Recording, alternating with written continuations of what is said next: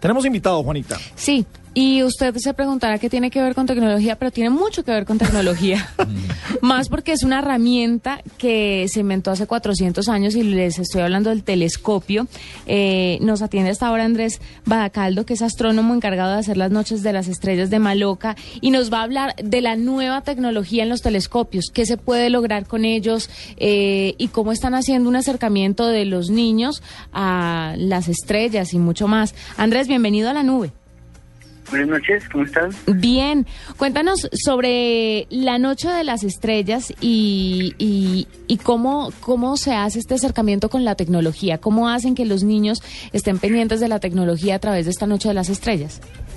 Bueno, la Noche de las Estrellas es una actividad que Maloca lleva trabajando durante toda su historia.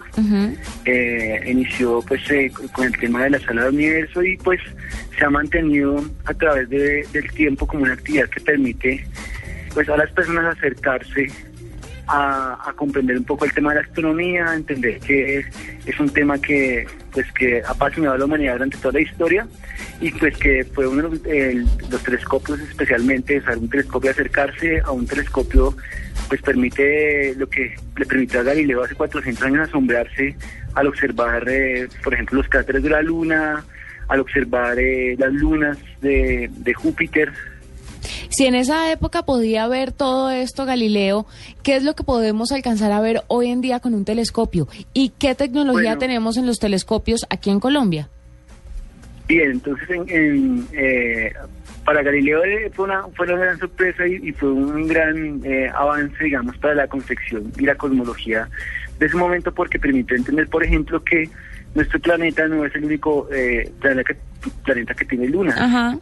Eh, además de, acercarse y, pues efectivamente observar que la luna tiene unos cráteres, que tiene unos eh, grandes, eh, una geografía lunar, observó los discos de Saturno y pues hoy en día el telescopio Hubble, que fue uno de, los, grandes avances de la NASA, cuando el telescopio Hubble empezó a orbitar, que es un telescopio que está fuera de la, de la atmósfera, lo que permitió pues eh, poder tener una observación mucho más precisa debido a que en la Tierra pues la atmósfera genera ciertas perturbaciones al observar. Entonces, el telescopio Hubble eh, ha alcanzado a tomar fotografías a galaxias distantes de más de 100.000 años luz.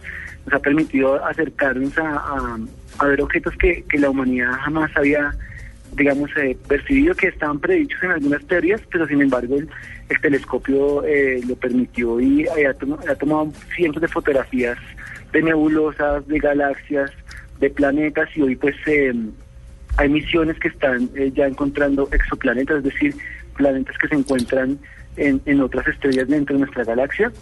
Eh, las posibilidades actuales de los telescopios es ampliar nuestra mirada a, a otros espectros no visibles. sabemos que hay un espectro visible y los telescopios ópticos pues, nos permiten ver las partes visibles de a lo que nuestro ojo nos permite. Sin embargo, ya hay radiotelescopios que pueden observar eh, otros cuerpos celestes, digamos, en otras frecuencias. Hay fotografías, por ejemplo, del Sol. La NASA publicó este año unas fotografías del Sol, el Sol en rayos X, el Sol en microondas. Sí, que fueron increíbles. en este momento nuestra mirada del cielo está mucho más amplia y en este momento ya estamos pensando en, observar otros planetas fuera del sistema solar. Andrés, clarísimo y suena absolutamente fascinante con tecnología muy de avanzada. Pero devolvámonos a unas cosas un poquito más mundanas. A, a mi hijo, tengo un hijo de 5 años, le regalaron un telescopio básico, absolutamente. Su tía eh, le regaló el telescopio de cumpleaños y tratamos de salir a usarlo pero con las desde Bogotá, ¿dónde, hace, ¿dónde se acerca usted para ver estrellas? Porque hay, hay una capa fuertísima que, que, que, hace muy difícil hacer el ejercicio, ¿no? O sea, ¿cómo es usted para aficionar a un niño? Claro, la astronomía inicialmente, eh, digamos, no puede acceder a una carta celeste. En Maloca tenemos unas cartas celestes y las noches de estrellas precisamente son para, para iniciar a los niños en, en, este, en este mundo de la astronomía, eh, y por ejemplo, la, la siguiente semana, el, 14 de junio, tenemos una noche de estrellas en la que ponemos unos telescopios en la plazoleta central, tenemos unos días que le permiten a la gente, eh, la gente puede indagar acerca de algunos temas que tiene la luna, cuál es su influencia gravitacional. Eh, en, Bogotá contamos con, con, un observatorio que pues es el observatorio de la Universidad Sergio Albolea, eh, el planetario este año, entonces digamos que Bogotá estamos a, la altura inclusive de países del mundo. En este momento, por ejemplo, está el nodo regional andino de astronomía y, y pues grato para nosotros que Colombia es el país con mayor participación de, entidades en Bogotá. En Bogotá tenemos también clubes de, astronomía y, las instituciones educativas distritales. Ah, y por supuesto, pues Maloca, eh, pues, Noches de Estrellas, pero ¿Qué diferencia hay? Su, nombre lo dice, pero ¿cuál es la magia de esto? Nos encontramos con los radiotelescopios y me imagino que el resto son los telescopios ópticos. Debe haber otras formas. Eh, ¿El radiotelescopio qué tipo de imágenes da diferente a los telescopios ópticos a los que estamos acostumbrados?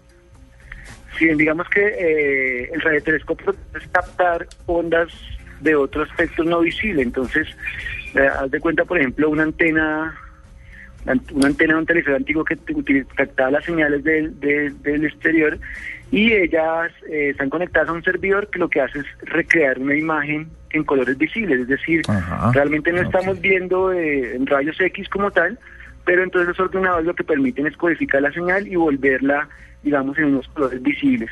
¿Por qué los grandes observatorios son alejadísimos de grandes ciudades, en unas montañas especiales, muy... muy en, en, en, altura, sí, me imagino que la luz de las ciudades, pero también en, en altura, o cuáles son los mejores sitios, o sea, ¿la Tierra tiene unos mejores sitios que otros para poder ver el espacio? Por supuesto, digamos que eh, inicialmente la contaminación lumínica de las ciudades no permite apreciar completamente eh, las estrellas, solamente digamos en Bogotá si uno trata de observar, solamente observar las, estrellas más brillantes, debido a que las luces de las farolas, de los postes, pues generan un ruido, digámoslo, en, los términos que no nos permiten ver las estrellas allá. Es, eh, lugares recomendables, por supuesto, los desiertos. En el desierto de la Tatacoa ahí eh, encontramos un observatorio astronómico y eh, el tema de las alturas, pues debido a que en las alturas también captamos ondas eh, que no, no siempre alcanzan a llegar a la superficie terrestre. Entonces tenemos también el tema de captar ondas eh, que están fuera de nuestro espectro visible y que nos permiten eh, pues observar cosas que nuestros nuestros ojos no no no perciben observar digamos naturalmente Ajá. Andrés. En este momento es importante, señora.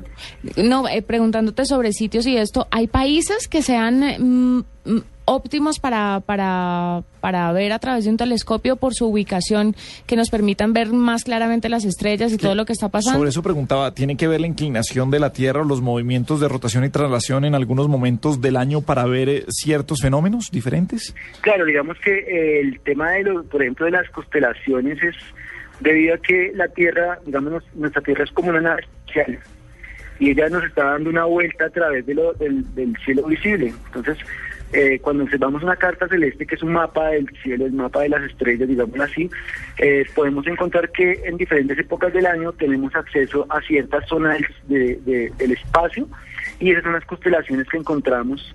Y pues debido a eso, eh, de cierta manera, cuando nacemos, nuestras fechas de nacimiento coinciden con ciertas constelaciones que, digamos, están viendo en determinadas épocas del año.